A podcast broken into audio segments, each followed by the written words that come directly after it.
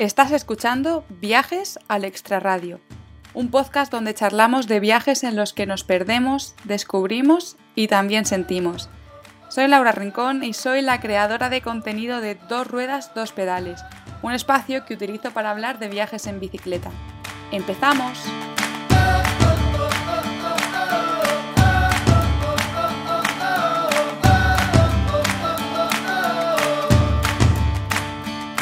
Bienvenidos y bienvenidas a este nuevo episodio de Viajes al Extraradio. Hoy quiero empezar agradeciendo, sí, quiero agradeceros a todos los oyentes, que cada vez sois más, que escucháis el podcast. Si hay algo que me está gustando de esta comunidad es que os quedáis. Cuando escucháis un episodio es muy muy raro que no sigáis escuchando más. Y eso quiero entender que es porque os gusta y estoy súper, súper contenta e ilusionada con que os quedéis. No hace ni un año que empecé con este proyecto del podcast y cuando comencé, vamos, no me podía ni imaginar que íbamos a llegar hasta aquí y que el podcast me iba a hacer vivir todos los momentos y experiencias que, que estoy viviendo. Las escuchas, bueno, se están duplicando casi mes a mes, así que de verdad muchísimas gracias porque sois los mejores oyentes que podría tener. Bueno, y ahora que me he puesto un poco sentimental y un poco intensa, vamos a cambiar el chip y os voy a presentar a la entrevistada de hoy. En este episodio voy a entrevistar a Blanca de Vivir en Ruta. Ella siempre viaja con su pareja, con Oscar, y para ponernos en antecedentes, en 2017 decidieron dejarlo todo, durante la entrevista nos cuenta cómo lo hizo, para empezar un gran viaje. Comenzó en bicicleta sin tener ninguna experiencia y casi sin acordarse de cómo se montaba. Fue aprendiendo por el camino todo lo que un viaje en bici conlleva, porque como ella me ha contado, lo que necesitaba era tiempo, porque las ganas ya las tenía. Empezaron recorriendo Europa y después, en vez de pedalear hacia Asia, eh, decidieron continuar por África. De este continente me ha contado cada anécdota pedalear por carreteras que parecían safaris, cruzarse con manadas de elefantes, escuchar a hipopótamos, dormir en un camping, o bueno, un wild camping, en el que sabía que había leopardos. Y también hemos hablado de una experiencia muy intensa con una asociación de misioneros que les hizo plantearse muchísimas cosas. Y bueno, solo un spoiler más. Ahora se han pasado a la vida camper. Estoy segura que estáis deseando escuchar el viaje desde la voz de Blanca, así que vamos con la entrevista. Hola Blanca, bienvenida al podcast. Hola, buenas, ¿qué tal? qué ilusión, qué ilusión tenerte por aquí. Pues Blanca, si has escuchado el podcast lo sabrás y si no, esto va a ser una sorpresa para ti. Pero siempre empiezo las entrevistas con la misma pregunta y esa pregunta es, ¿quién es Blanca? Mira, lo sé porque acabo de escuchar así un trocito del, de la entrevista con Iria, el anterior me parece, bueno, hace un, lo escuché hace poco, y pensaba, ostras, vaya movida de pregunta, porque claro, hablar de ti en tercera persona siempre suena como muy pretencioso, y oye, que es una pregunta muy filosófica, ¿quién eres? Ostras, muy fuerte esta, ¿eh? Pues a ver, eh, para alguien que no me conozca, pues me llamo Blanca, eh, tengo 30 años y bueno, me gusta viajar desde hace 5 años eh, junto a mi pareja Oscar. Dejamos nuestros trabajos estables, él como policía, yo como agente inmobiliaria y nos lanzamos a la aventura de vivir viajando. Eh, teníamos mucha ilusión por, por, descubrir un nuevo estilo de vida, que era este, el estilo nómada. entonces, para ello, pues vendimos nuestro coche, vendimos, bueno, dejamos nuestra casa que estábamos de alquiler, montón de cosas que pusimos en Wallapop, que yo creo que eso fue lo más complicado realmente del viaje, fue los preparativos, porque es que son eh, bastante gordos. O sea, la que tienes que liar para de repente tener una vida sedentaria en una casa, a, ver dónde meto todo lo que tengo, a ver con lo que me quedo, lo que le endiño a mis padres y a mis suegros y lo que me llevo al viaje, ostras, es estela.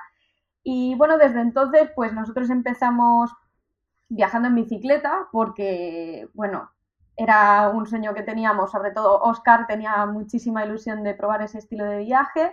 Yo estaba muy abierta a cualquier cosa, en plan, mientras me saques de esta rutina. Lo que sea, ¿no? Da igual. Sí, Yo siempre había querido en furgoneta porque me hacía ilusión desde pequeñita tener una autocaravana, pero me dijo, me convenció, fue en plan que ya verás que no tenemos prisa por llegar a los sitios, tú vas haciendo a tu ritmo, eh, además es muy barato, que si fuera en furgoneta pues tendríamos que ahorrar mucho más y tendríamos que esperar más tiempo y con la bici nos vamos el año que viene. Y ahí fue como decir, vale, me ha convencido. Pues ya está, ¿no? ya está, nos vamos en bici. Y nada, estuvimos un año y medio de viaje en bicicleta sin parar, non-stop, desde Barcelona, primero desde Barcelona hasta Atenas, pasando por los Alpes y bueno, pues por todos los Balcanes. Y después de ahí dijimos, ¿qué hacemos? ¿Nos vamos a Asia o, no, o qué hacemos? Y claro, nuestra idea era ir a Asia, pero somos muy cafres nosotros para los viajes y no habíamos calculado ni visados, ni qué temperatura iba a hacer en, Oriente Medio por esa época. Entonces dijimos, mira, ¿sabes qué?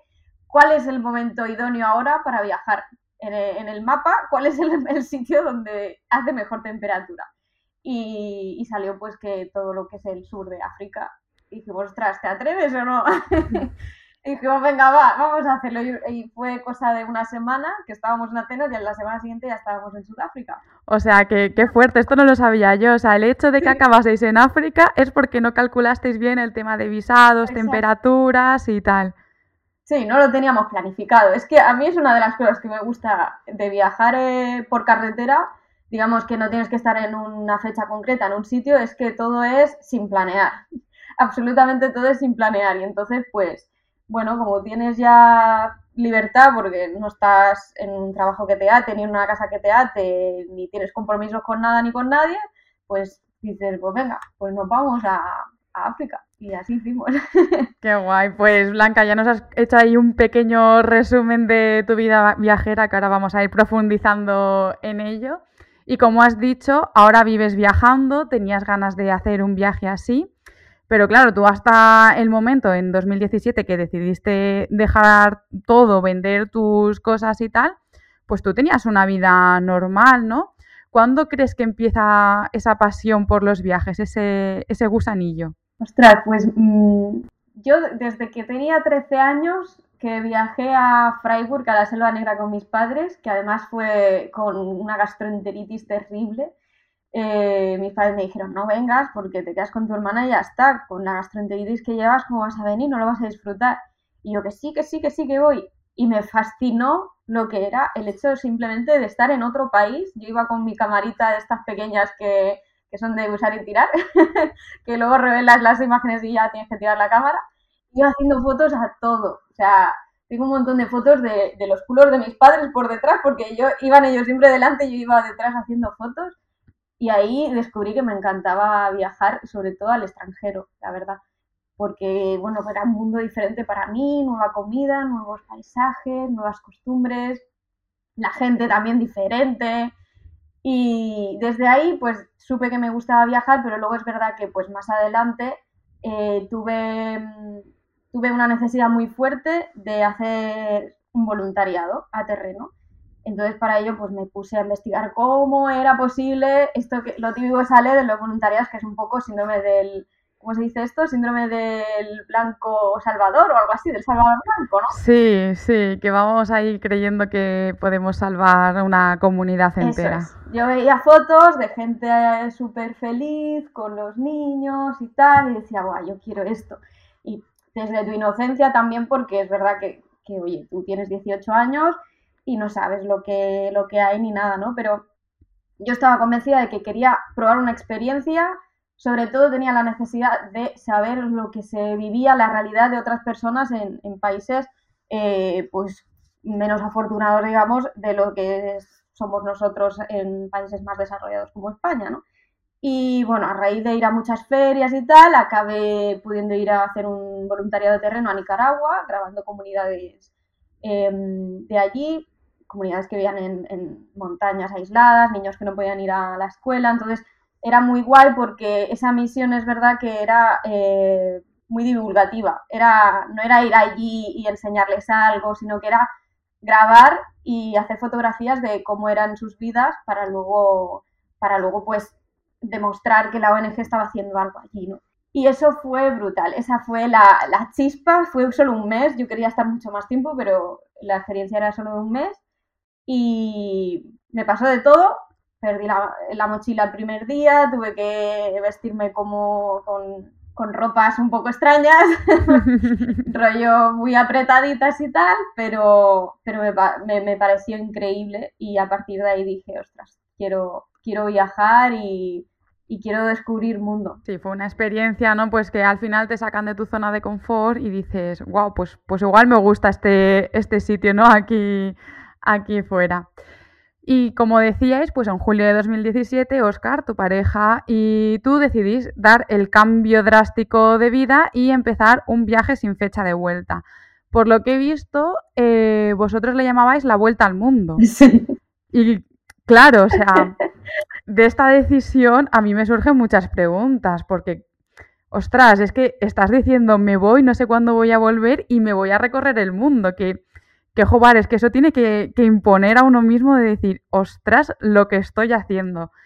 Eh, ya me has dicho que fue muy difícil todo el tema de los preparativos, pero para ti, ¿qué fue lo más difícil de tomar esta decisión? Bueno, el miedo final, o sea, yo estuve durante el año, digamos que lo preparamos, estaba muy convencida porque al final cuando estás ahí encerrada en tu rutina de trabajar en un empleo que no te gusta y te levantas cada mañana y tienes que aguantar al jefe, pues te da fuerzas ese pensar que lo estás haciendo para algo. Sobre todo, a mí lo que me mataba era trabajar y trabajar, eh, salir de casa a las 8 de la mañana y llegar a las 8 de la tarde y decir, pero ¿para qué estoy haciendo esto? Si luego el fin de semana estoy cansadísima y no tengo tiempo ni de, ni de ver qué hago. Y tengo la casa hecha unos zorros y tengo que arreglarla y al final vivo para trabajar.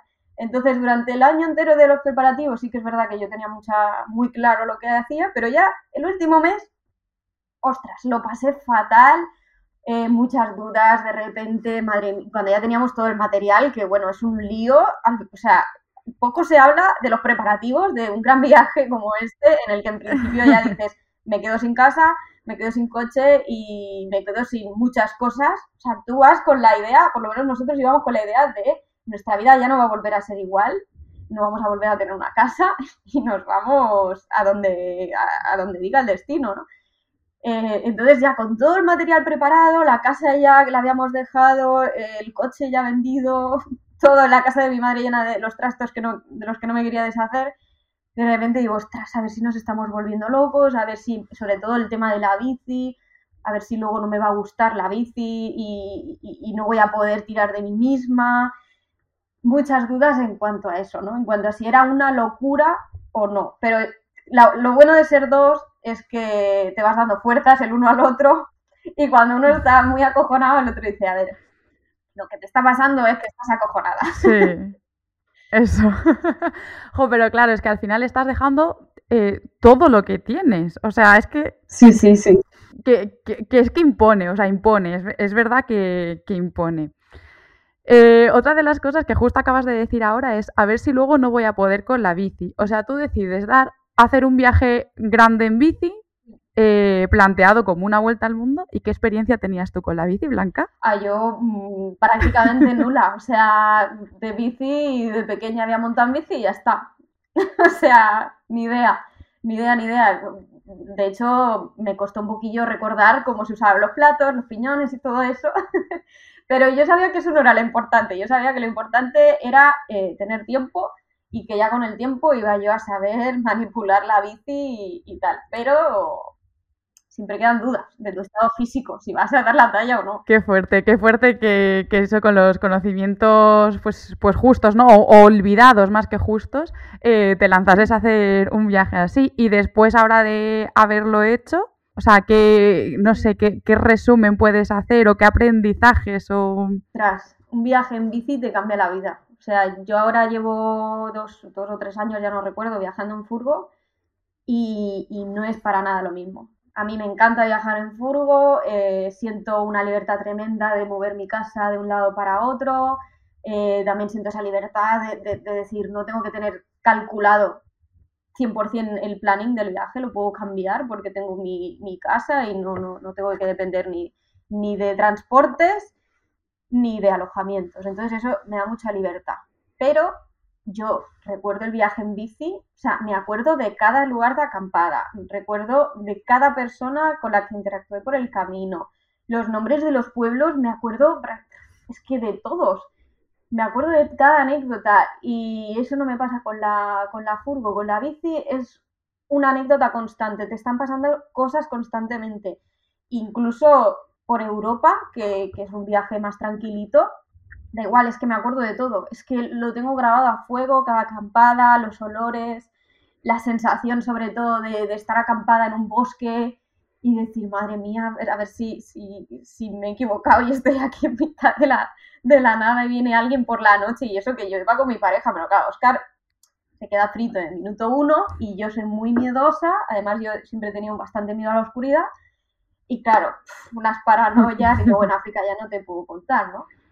pero me acuerdo absolutamente de todo. El viaje en bici además es que hace que, seas muy consciente de la distancia que hay entre un punto y el otro, porque en, un vehículo a motor, incluso en una moto, que también dicen que los viajes en moto son muy vivenciales, no te das cuenta al 100% de, de lo que cuesta llegar hasta allí, no te das cuenta de la orografía, de lo que es el paisaje, del calor que hace a lo mejor tan extremo, de las moscas que se te meten en los ojos. Suena esto muy mal, ¿vale? Pero, pero es verdad que luego te ayuda mucho, muchísimo más a comprender la gente que iba allí, cómo vive, su manera de vivir y el entorno.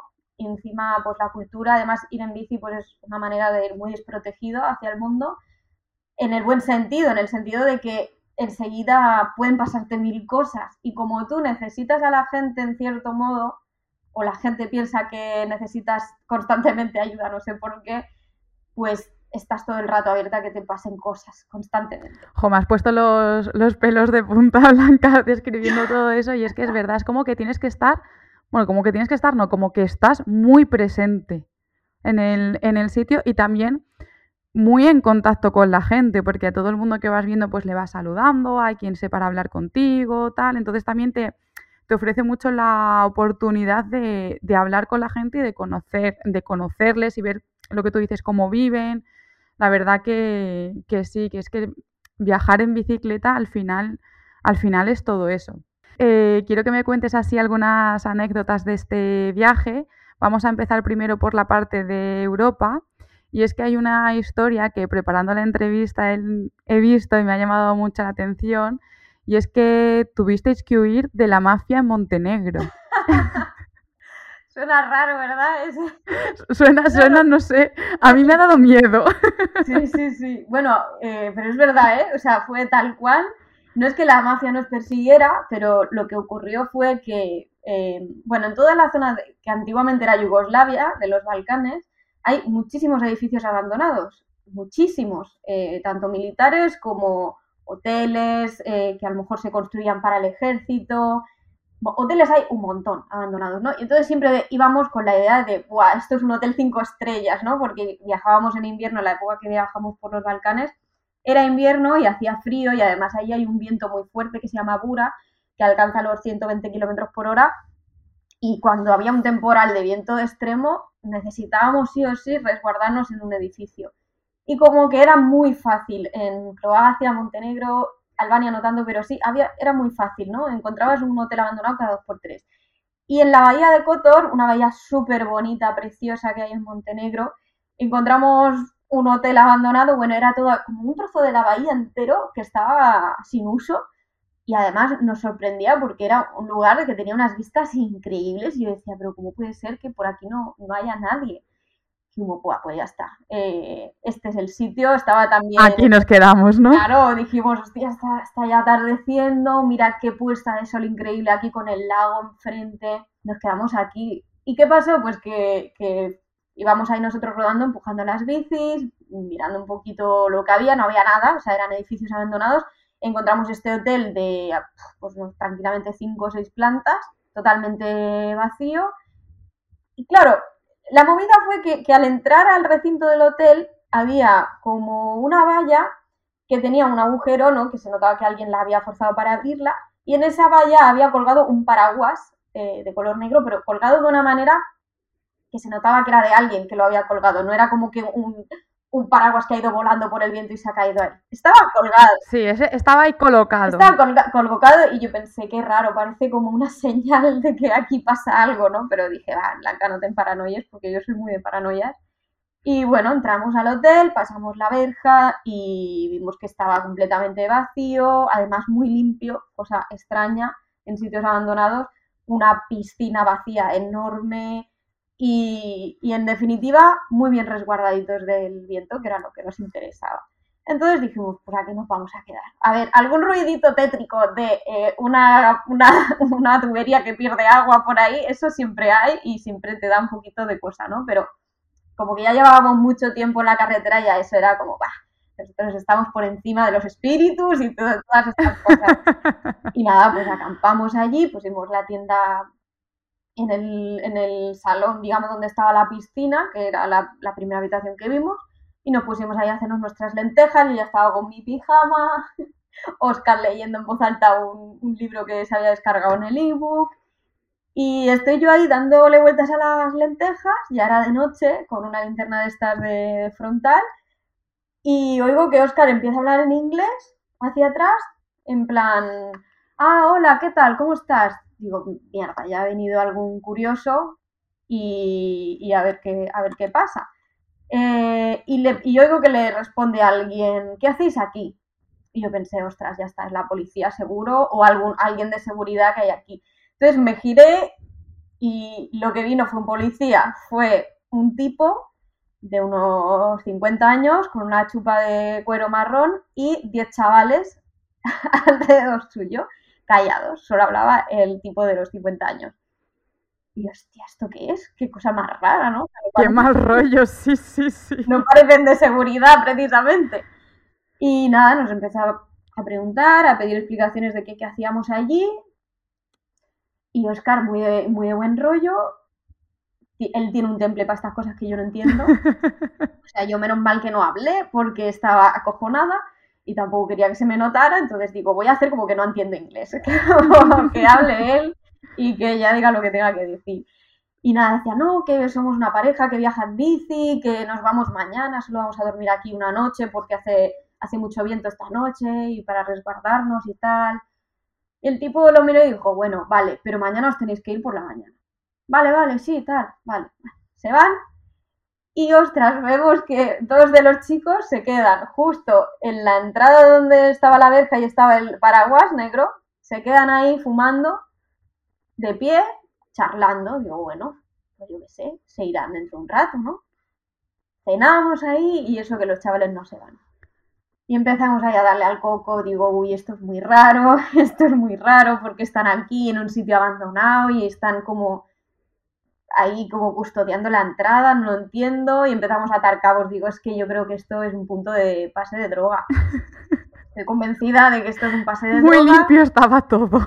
Muy limpio estaba, y esos chavales ahí esperando, y además el tipo este de 50 años y los otros chavales, no, es que todo cuadra, ¿no? Y, y al principio era como, bueno, no pasa nada, no nos van a hacer nada porque para ellos somos unos muertos de hambre. Pero, ostras, ya conforme pasaba la noche íbamos diciendo, pero ¿y si luego estos chavales atan un poco de cabos y dicen, hostia, pues igual podríamos mirar a ver qué tienen en las bicis? Porque nosotros siempre viajábamos eh, hasta el final sin candado de bicis ni nada, en plan, esto nunca pasa nada. Y claro, llevábamos ahí que siempre la cámara buena de fotos, otras cámaras que utilizábamos para, para acción, todas nuestras pertenencias, realmente, todas nuestras Sí, vuestra vida, lo que, lo que habíais decidido quedaros es lo que llevabais con vosotros. Exacto, y, más las bicis, que, que son bicis buenas y, y, eran nuestro medio de vida, nuestro medio de transporte. Y nada, nos acojonamos y al final, a eso de las 2 de la mañana, salimos de la tienda con el, el frontal apagado, todavía a oscuras, recogiéndolo todo, metiendo las cosas en las alforjas como podíamos con el pijama puesto porque ni nos cambiamos, simplemente nos pusimos un chaquetón encima y ahí poquito a poco intentamos no hacer ruido, nos eh, escabullimos por otra zona del, del, hotel, pero cuando va a bajar la bici Oscar se ve que no había atado bien la silla plegable, se le cae y ya pues nos pilla. Claro. y empiezan a silbarnos desde lejos como diciendo, ¿qué? Eh, vosotros? Porque igual no sabían ni, que, ni quiénes coño éramos, ¿sabes? En plan, esta gente que hace aquí, Hmm. igual no, no habían relacionado siquiera que éramos nosotros. Y claro, empezaron a pitar, a silbar y nosotros ya con la idea de llegar a la, a la zona habitada de la ciudad, cogimos la bici a tope, pedaleando y, y sí, sí, al final llegamos a la ciudad, ya la luz de la ciudad hizo como que nos tranquilizáramos, pero nosotros seguimos pedaleando de noche con un tráfico ahí sin apenas luz por los por túneles y todo hasta que al final Oscar dijo, oye, yo creo que podemos ya acampar en algún sitio que yo creo que esta gente no va a venir por, por nosotros, creo. ¿eh". Y ac- acabasteis acampando esa noche también. Acampamos, sí, nos metimos por, bueno, recorrimos igual 20 kilómetros, ¿eh? Tranquilamente de noche, Joder. que además era un peligro porque, porque la gente no es que conduzca muy bien por esos lares y no íbamos muy bien iluminados, en parte porque no queríamos que nos Sí, reconocieran. no queríais llamar la atención. También te digo que al día siguiente si ven a dos cicloviajeros, ibais a ser vosotros. Pero bueno, también es como que, a ver, ¿para qué van a querer venir con, a por nosotros, sabes? Era más nuestra adrenalina del momento de decir, vámonos corriendo, pero luego en el, en el fondo dices, a ver, no creo que quieran nada de nosotros. Sí. Y al final sí, ac- acampamos y, y- y dentro, después de unos días, eh, coincidimos con un, con un hombre en Montenegro. No sé si fue esto antes o después, me parece que fue después. Y nos dijo este hombre que, que en Montenegro hay muchísima mafia, muchísima. Y que es un problema porque los jóvenes no trabajan de, otro, de otra cosa que no sea eso, porque claro, da mucho dinero la droga. Pues mira, vosotras les conocisteis. Además, seguro que el hombre que conocisteis era ahí el, el jefazo de la mafia. El capo, ya te digo. Y bueno, después de Europa, que seguro que tenéis mil anécdotas más, eh, pues decidís eso, como has dicho antes, cruzar a, a África. El cambio tiene que ser brutal, ¿no?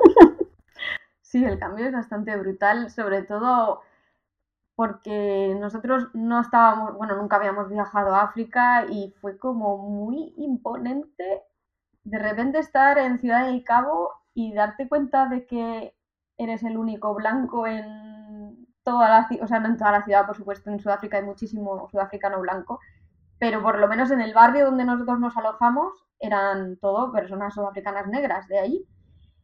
Y al principio el contraste era como, "Uf, qué fuerte, eh, no sé discernir si, si, esto, si estoy haciéndolo bien, si estoy alojándome en el barrio correcto, si es peligroso, si no, porque de Sudáfrica precisamente hay un montón de, bueno, de, en plan, avisos en el gobierno de España, ¿sabes? En el, en el Ministerio de Asuntos Exteriores, en plan, no te no, no, no aceptes ayuda de gente que te quiere llevar del aeropuerto a tu hotel, eh, ten mucho cuidado con la, con, lo- con la gente que bebe porque hay muchísima tasa de alcoholemia en Sudáfrica, muchos robos, eh, no salgas de noche en, en los townships, en los barrios así marginales. Y, y, claro, al principio estás un poco como en plan, ostras, esto va a ser África todo el rato, ¿sabes? Hmm. Muy Pero- alerta, ¿no? O sea, no venías de una zona segura y de repente te parece Sí. que estás en una zona insegura. Sí, pero bueno, luego cambió, ¿eh? Es verdad que nosotros empezamos por una zona de Sudáfrica que igual es un poco heavy, ¿sabes? Porque mm, todavía hay mucha, ¿cómo te digo? Hay mucho odio entre, entre sudafricanos blancos y sudafricanos negros, porque hasta hace algo así como 25 años todavía estaba instaurado el apartheid, que es un sistema de, racialización, de separación por razas muy heavy que había instaurado en Sudáfrica hasta, ya te digo, hace no mucho, en el que los negros prácticamente no tenían derechos a, a nada y los blancos tenían la supremacía de todo, de las tierras, de todo. Y claro, todavía hay mucho, mucho resquemor porque desde que se abolió el apartheid, digamos que muchas tierras de los blancos han sido cedidas a familias negras, el sistema también de, de prioridad para aceptar a alguien en un puesto de trabajo ha cambiado por completo. Ahora de repente siempre es, tienen prioridad los sudafricanos negros. Entonces hay odio por ambas partes. Y también la zona que nosotros recorrimos, que hacia Namibia, que es una carretera que va muy pegadita a la costa, es una zona eh, un poquillo regulera en cuanto a seguridad, porque hay muchísimo, muchísimo alcoholismo en esas zonas y no nos sentimos muy seguros en esa primera parte del viaje por África. Y fue llegar a Namibia y decir, ¡guau! Esto, esto sí es lo que nosotros esperábamos. Un país increíble, la gente de verdad muy amable, muy sincera, nadie te quería timar, nadie te quería... Eh, veías que la gente no entablaba una conversación contigo para llegar a X cosas, ¿no? Que tú le dirás dinero hmm. o lo que fuera. Sino que había cierta curiosidad y cierto interés por lo que realmente estabais haciendo y por, bueno, pues gente nueva, ¿no? Sí, sí, es que África tendemos a verlo como, una sola cosa, como un solo país y es que es, eh, hay muchas diferencias entre un país y otro y entre zonas del mismo país hay muchas diferencias también. Entonces, claro, nuestra primera impresión fue Sudáfrica, de África, pero, pero luego ya conforme iba avanzando el viaje vimos que cada zona de cada país tiene su particularidad y son muy diferentes entre ellas. Y bueno, tendréis eh, mogollón de anécdotas en África en general. ¿Te acuerdas ahora mismo de algo que os pasase pues, con alguna persona o con, con animales que he visto en, en vuestros vídeos? Ostras, recuerdo muchas, sí. Eh, son tantas que no sé con cuál quedarme. Eh, a ver, con personas, la que probablemente más nos marcó, es que hay muchas, pero bueno, eh, yo creo que la más impresionante fue en Zambia. Pues digamos en Namibia, en el norte de Namibia, ya íbamos a entrar en Zambia, conocimos a un señor jubilado que era sudafricano y hicimos muy buenas amigas con él. Estábamos en un camping, nos contó el señor. El señor tenía 70 años y viajaba con su amigo que tenía más o menos la misma edad que él. Eh, querían ir a Angola en un 4x4 porque decían que lo hacían cuando eran jóvenes y que querían hacer su último viaje. Eh, fue bastante inspirador. Y hablando con él nos dijo, tenéis que ir a una base de misioneros que unos amigos míos regentan en, bueno, regentan, no sé cuál sería la palabra, en, en Zambia. Cuando vayáis allí, yo os doy las coordenadas, eh, les, voy a decir que vais y vosotros vais allí, les decís que venís a ayudar y estáis allí el tiempo que queráis. Y al principio era como que cuando tú viajas en bici, eh, le das casi más, por lo menos nosotros le damos más importancia en el viaje en bici al propio recorrido que al ver cosas. sí, sí, a mí me pasa muchas veces es como, pero ¿y te vas a perder esta catedral o esta? Sí, eh, sí, me la voy a perder y no, y no me duele. Exacto, o sea, para mí lo importante no, es ese tipo de viaje, no es ese tipo de viaje de ver cosas, es un viaje de mm, recorrido, del camino es lo que importa y lo que me vaya pasando en él. Pero en esta ocasión dijimos, a ver, no podemos dejar de, desperdiciar esta oportunidad de meternos en, un, en una base de misioneros, que era como un orfanato, y ver, y ver qué podemos hacer, qué podemos grabar, qué podemos documentar o no sé, qué vemos.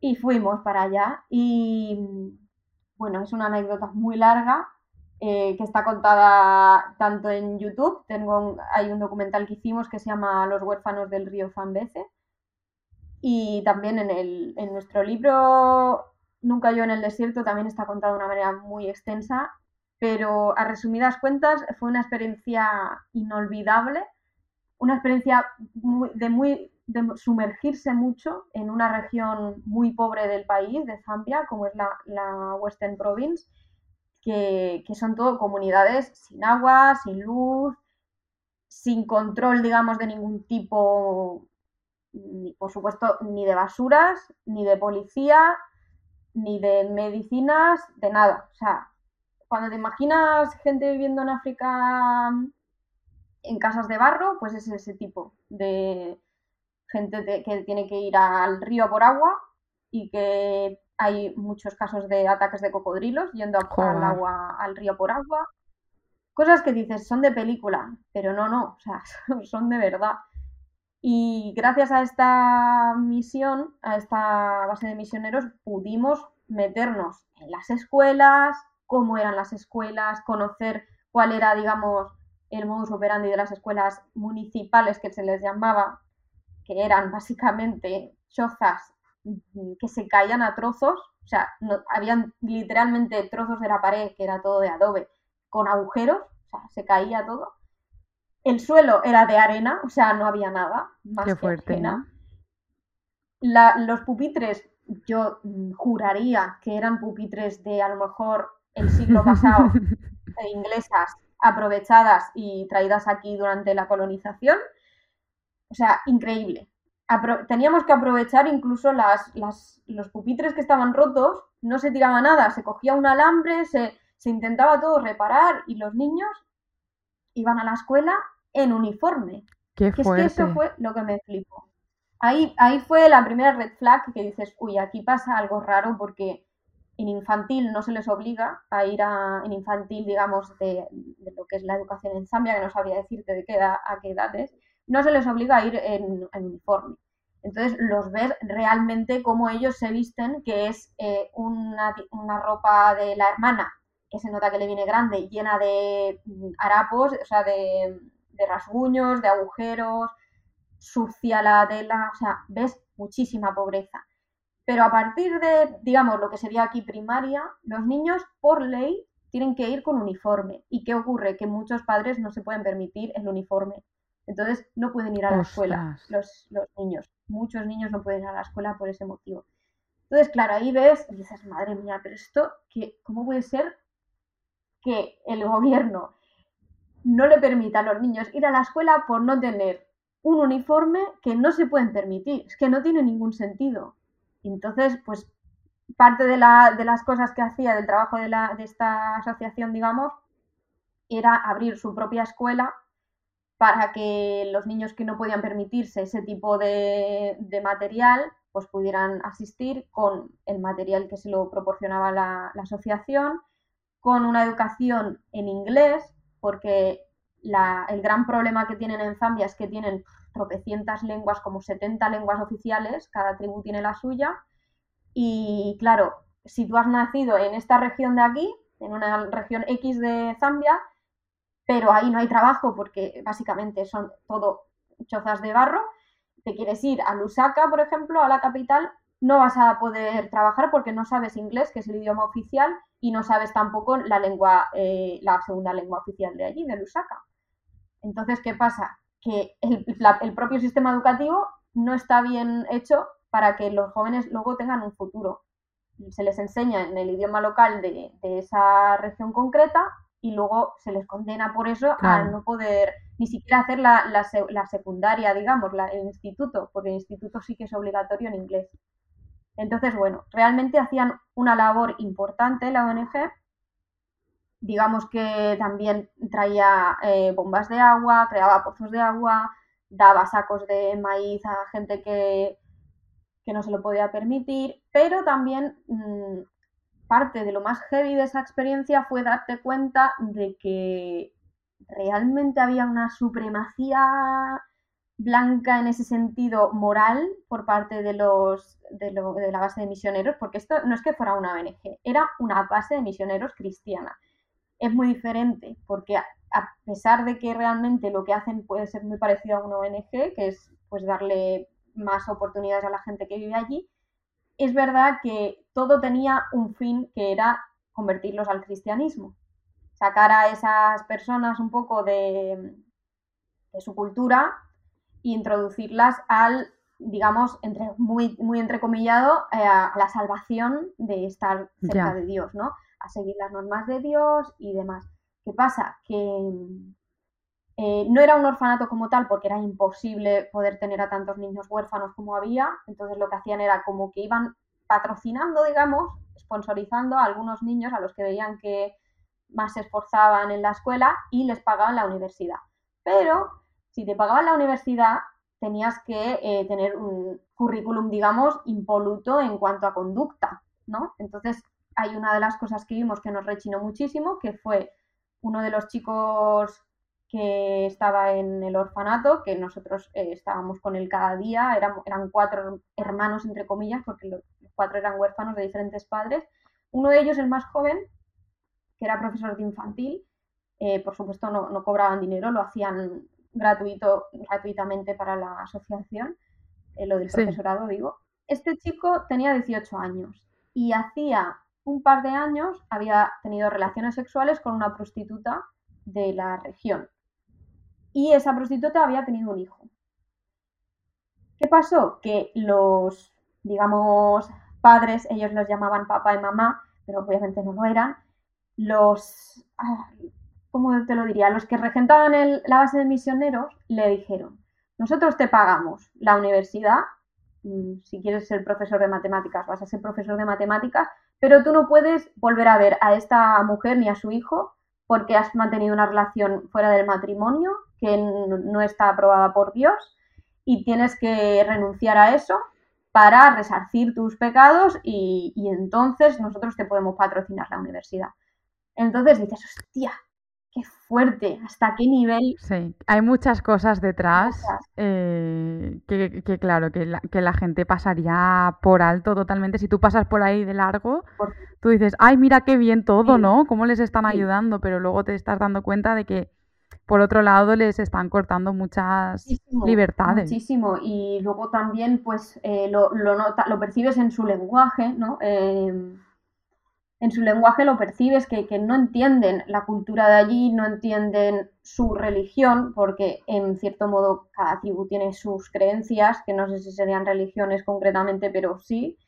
Y digamos que en cada tribu hay un chief, que, se, que por lo menos allí así es como se llama en los países que nosotros hemos visitado, que es como el jefe de la tribu, que funciona como juez, como, digamos, alcalde, entre comillas, si lo quieres llamar así, y también como líder espiritual. Entonces, hubo una vez que en esta base de misioneros vino un, hombre de una de las comunidades cercanas llorando desesperado a hablar con los, con los propietarios diciéndoles que el chef de su tribu lo había desterrado y le había hecho, eh, digamos, como que le había citado para un juicio para el que tenía que pagar 6.000 euros, el equivalente a 6.000 euros, algo completamente inviable de pagar para nadie en esas comunidades. Y si no se presentaba en el juicio, se daba declarado por como culpable y cualquiera de la tribu lo podía asesinar y por supuesto su familia no le podía dar cobijo. Entonces este hombre venía, venía así porque el motivo por el que lo habían rechazado y por el que le habían citado al juicio era porque porque habían considerado que estaban haciendo pactos con el demonio al, convertirse al cristianismo, al estar relacionándose con personas de otra religión. Y la respuesta de, esta gente, de, de, la base de misioneros cristianos, fue, eh, te daremos protección en forma de oración. Rezaremos por ti. Y ya está. Madre mía. hostia, es que os estáis metiendo muchísimo, estáis haciendo que ellos os necesiten y además eh, de una manera súper intrusiva. No, no, estáis comprendiendo cuál es eh, su cultura, su modo de vida. Y también hay aquí un tema que es un melonazo muy hmm. grande, que es si realmente eh, asociaciones de afuera tienen la solución en la mano para cosas que pasan en, comunidades concretas de África. ¿Sabes? Porque lo que ocurre es que hay muchísima corrupción de locos y como vienen ONGs aquí a punta pala a solucionarles la vida, entre comillas, pues el gobierno no hace absolutamente nada, la gente no se relaja y no se revela tampoco y lo que ocurre al final es que hay una dependencia brutal hacia, hacia el hombre blanco europeo. Sí, eso es lo que hablábamos además al principio, esto de que o sea, de, hombre blanco salvador. Pues nada, vamos a darle un giro importante a la conversación que nos estábamos aquí poniendo bien, bien intensas y vamos a empezar enseguida a hablar de, la, de las furgonetas. Pero antes eh, quiero que me digas, porque sí que me has hablado de cómo dormíais en Europa, pero cómo hacíais para dormir en África. ¿También acampabais? Sí, en África acampábamos prácticamente el 80 o el 90% de las veces. En África, sí, acampábamos casi todo el rato y la, aventura, la aventura, era que la, la, ruta, digamos, que nosotros recorrimos estaba muy, muy llena de animales. Y claro, eso era una de las gracias del viaje, pero también... Pero también... también tenía su parte ahí de, de estar por la noche eh, metida dentro de la tienda con un silencio absoluto y escuchar una rama partirse por ahí en la lejanía, de repente una hiena que se acerca y la escuchas, un chacal por ahí y por supuesto pues siempre en mi cabeza de, de, una cojonada de la vida que soy yo, yo siempre pensaba en leopardos, que es lo que más temen allí, más que los leones, porque son, son más habilidosos, y de elefantes, que, que, es alucinante la de gente que matan los elefantes en África, y es una cosa que, que yo, hasta que no estuve allí, no tenía ni idea, o sea, no hay noticias en plan, dos turistas han sido aplastados por un elefante por hacerse un selfie. No, eso no llega a no, no, eso no llega, pero es verdad, yo sí que de otros viajeros y otras viajeras también me han contado que los elefantes, ojo, cuidado. Ojo, cuidado, que es muy mala leche, son muy, muy territoriales, empiezan a hacer así con las orejas, a moverlas para adelante y para atrás y ya sabes que, estás jodidillo. ¿Y tuvisteis vosotros algún encontronazo con animales? ¿Un poco desagradable? Mm, a ver, desagradable no fue ninguna, ningún encontronazo porque no pasó nada nunca, pero sí que hemos tenido elefantes.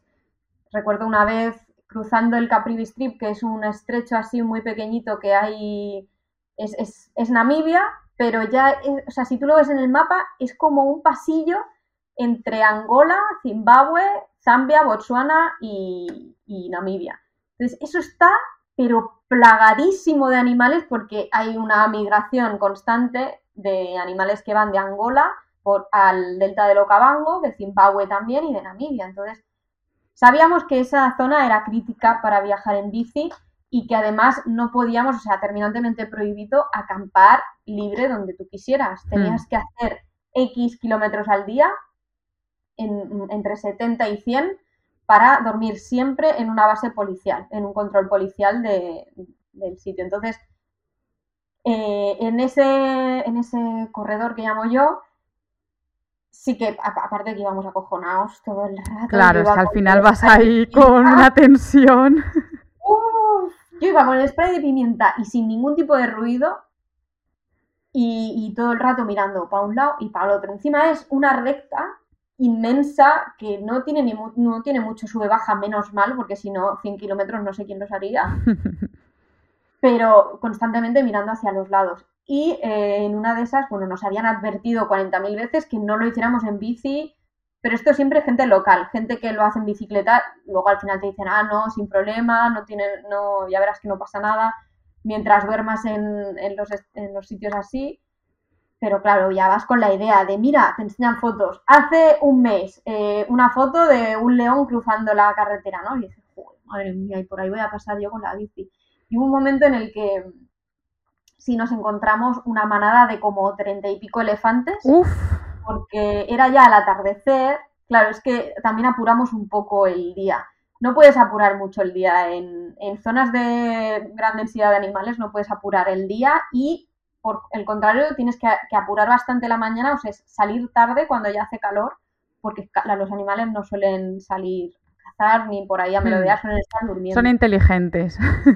Sí, sí, sí, con el calor que pega dicen, no, no, mejor vamos a salir al fresquito. Y ya era por la tarde y esto era cerca de Dibundu. Y entonces paramos un momento, había una, bajada grande y luego una subida, ¿no? Como una forma de U. Y cuando ya estábamos en la subida, paramos en una zona de, picnic, muy raro, o sea, hay muy pocas zonas de picnic en África, pero bueno, ahí había una. Nos paramos, nos empezamos a hacer un sándwich y, bueno, imagínate, ¿no? Pues es eh, la carretera, a un lado tienes la zona de picnic y al otro es todo árboles, completamente lleno de árboles.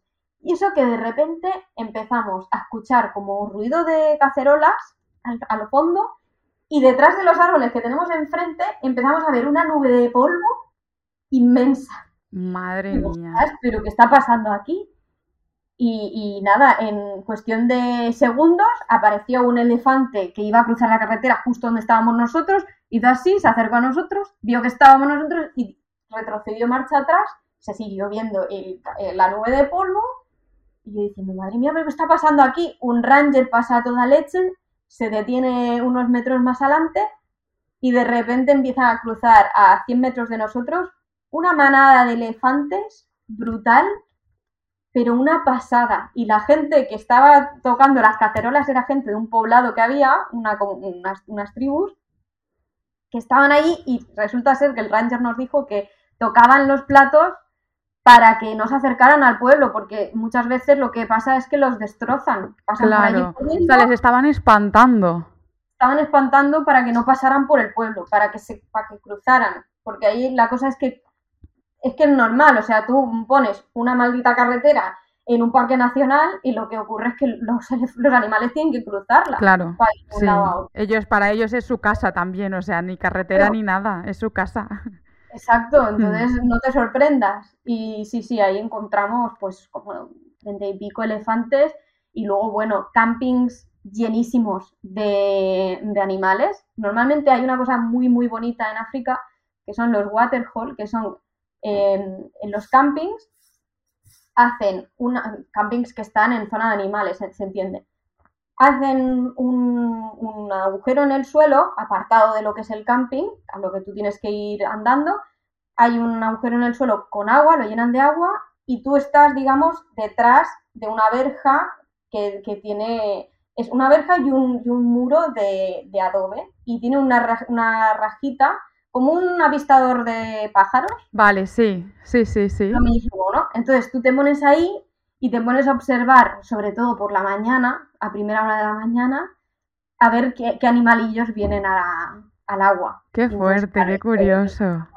Es una manera muy bonita de acercarte a los animales sin eh, entrar en su ecosistema. Sí, sí, de una manera respetuosa es una manera respetuosa porque además tú les estás proveyendo de agua que en algunas épocas es muy escasa. En el desierto también eso ocurría y de repente veías a manadas enteras de cebras bajando las montañas del desierto y peleándose entre ellas, tirándose pedos. O sea, tú estás durmiendo y estás escuchando las cebras al lado tuyo, ¿no? Pero siempre con distancia y respetándolas muchísimo. Luego otra vez también acampamos en un camping que ponía Wild Camp pero claro, no sabíamos que iba a ser tan salvaje. al lado de un río, del río Cuando, tú te ponías ahí tu tienda de campaña, encima era bastante caro, nosotros nos hicieron precio por ir en bici. Pero, pero decía yo, pero a ver, si todo el mundo nos dice, sobre todo, no acampéis al lado de un río en África, ¿cómo puede ser que este camping esté, justo al lado de un río? Y había una, una pancarta al, principio, al comienzo de la parcela que decía, esto es un camping salvaje. Aquí los animales entran. tenemos una leoparda que, bueno, tenemos, hay una leoparda en la zona que acaba de tener crías y se suele pasear dentro del camping porque no está vallado. O sea, todo lo que es comida tienes que meterlo dentro de, de cajas y todo eso. Y yo no sé qué caja se supone que tengo yo que tener yendo en bici, no tengo ninguna caja. suerte para nosotros. Y sobre todo, lo que más sucede es que por la noche suben los, los hipopótamos a comer al lado de tu ¿Tú sabes lo que es escuchar a los hipopótamos al lado de una tela de nylon? escuchar los que están pisando alrededor tuyo y comiéndose la hierba alrededor. Escuchar ese sonido que es súper raro y característico del hipopótamo, que está a centímetros de ti y, te han repetido mil veces que el hipopótamo es el animal que más personas mata en África y dices, madre mía, pero esto, pero esto es muy salvaje. Eh, ¿Un wild camping? ¿Un wild camping? ya, te, ya te lo decían ellos.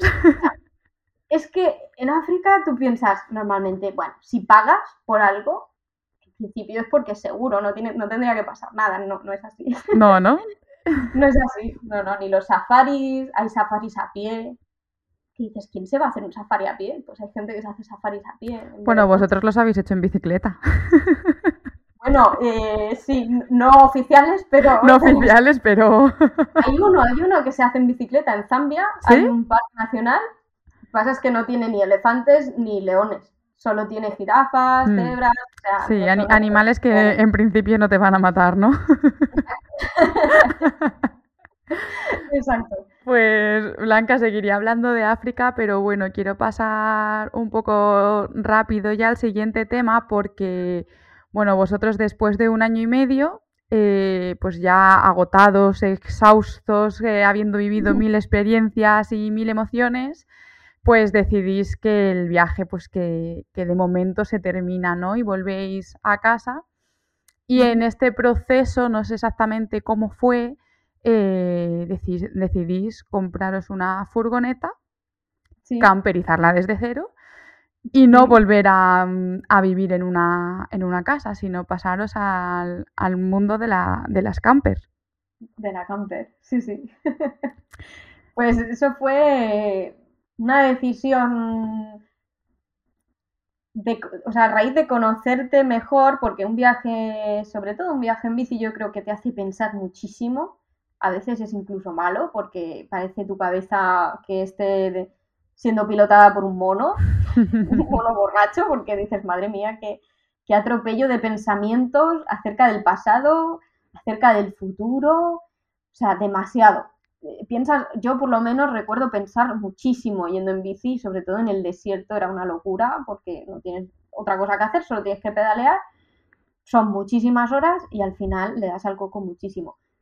Y lo que consigues también es eh, entenderte mucho mejor. Cuando tienes muy poquitas cosas, estás viviendo con muy poco, con solo dos prendas para cada época del año, con una bici sin más, con un par de bambas y con un par de calcetines, como quien dice. Bueno, un par de calcetines, no, eso suena un poco guarrete.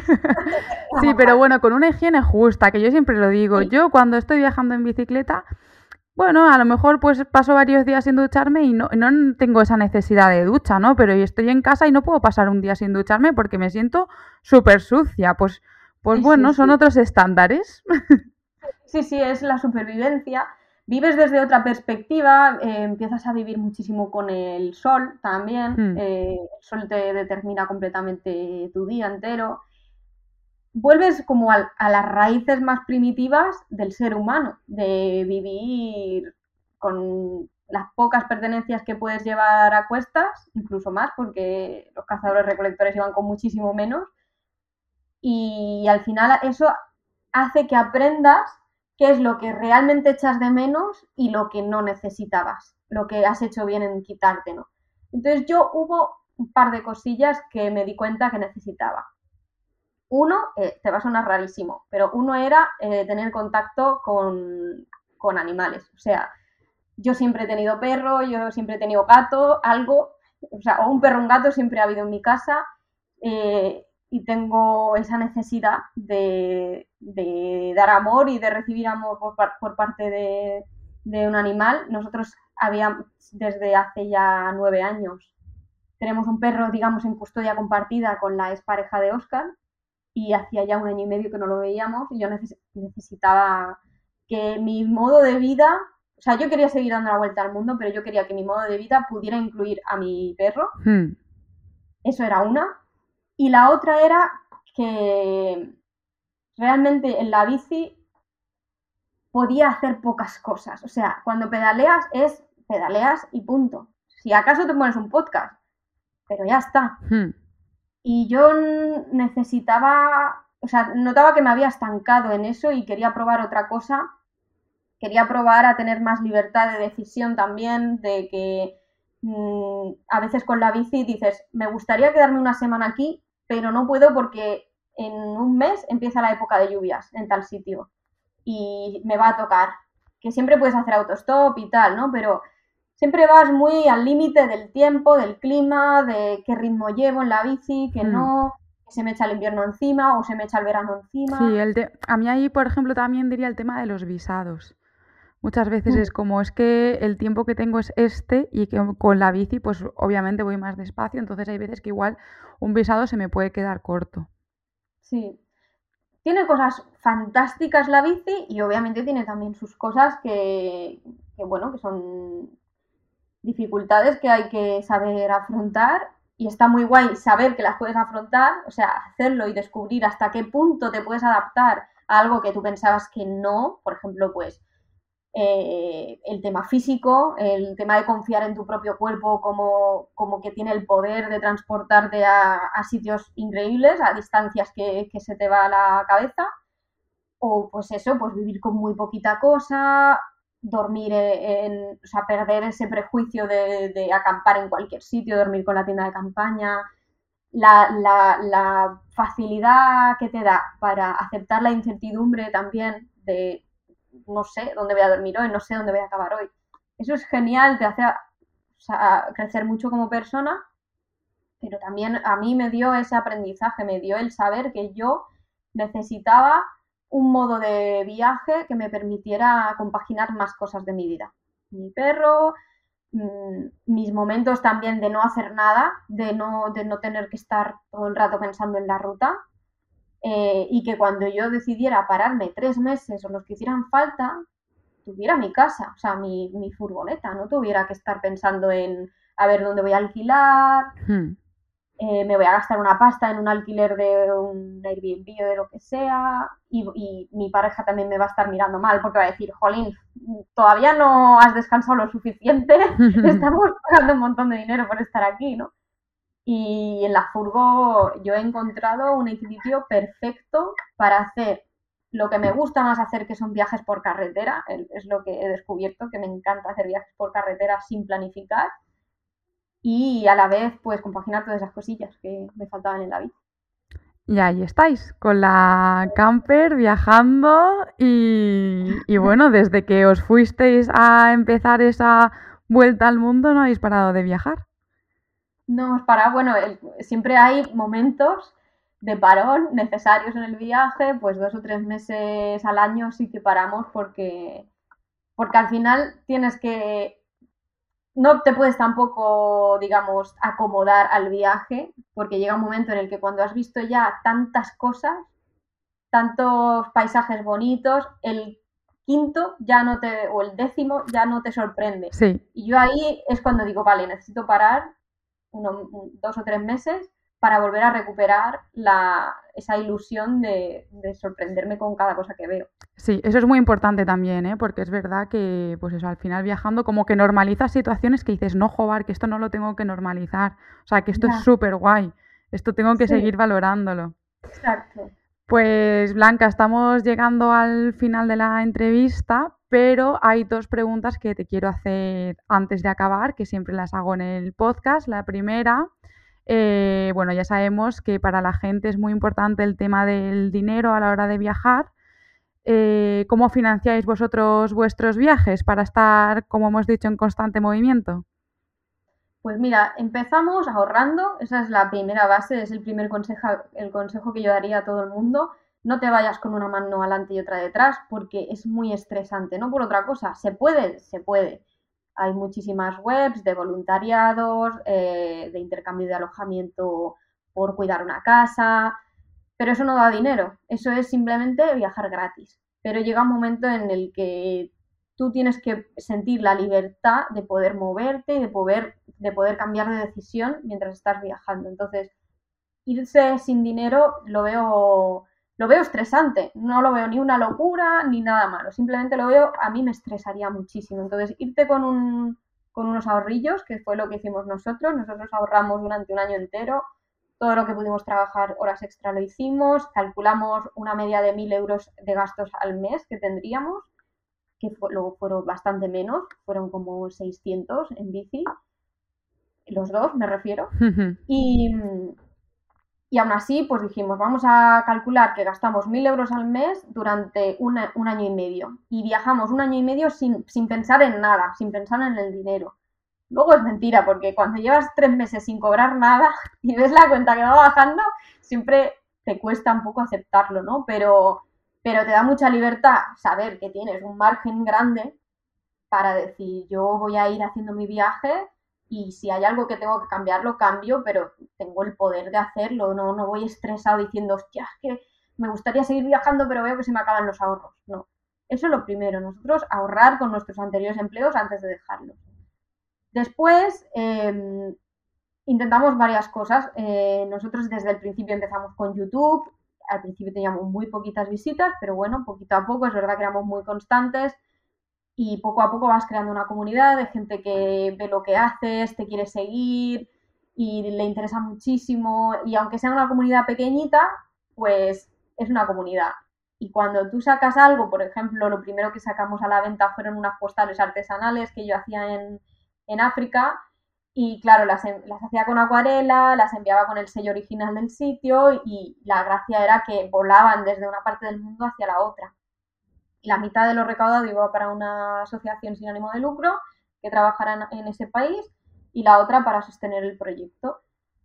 Y así fue como empezamos. Eh, después de eso, pues creamos una, membresía que vendría a ser como Patreon. No sé si conoces la plataforma. Sí, sí bueno, y para quien no lo conozca, es mm, una plataforma en la que tú puedes apoyar y a cambio puedes ofrecer eh, contenidos y bueno, pues cada creador de contenido ofrece algo diferente o simplemente un apoyo a cambio de, del contenido que tú ya estás creando de forma gratuita para, para pues tu en comunidad. Este, en esta membresía, digamos, de micromecenazgo teníamos un podcast, íbamos contando como más al día todo lo que nos iba pasando durante el viaje y bueno, no nos daba muchísimo dinero, la verdad, nos daba muy poquito, pero era suficiente para ir manteniéndonos, para que más o menos se fueran cubriendo los gastos con los ingresos, que ya te digo que en bici eran pues unos 600 euros eh, al mes los dos.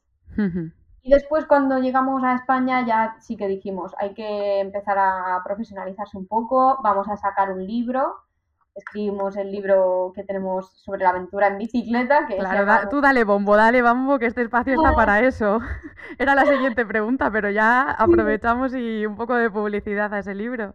Bueno, es que fue la primera cosa que hicimos para, para, para ver, primero porque sabíamos que como no lo hiciéramos y lo dejáramos para largo, nunca íbamos a escribir ese libro.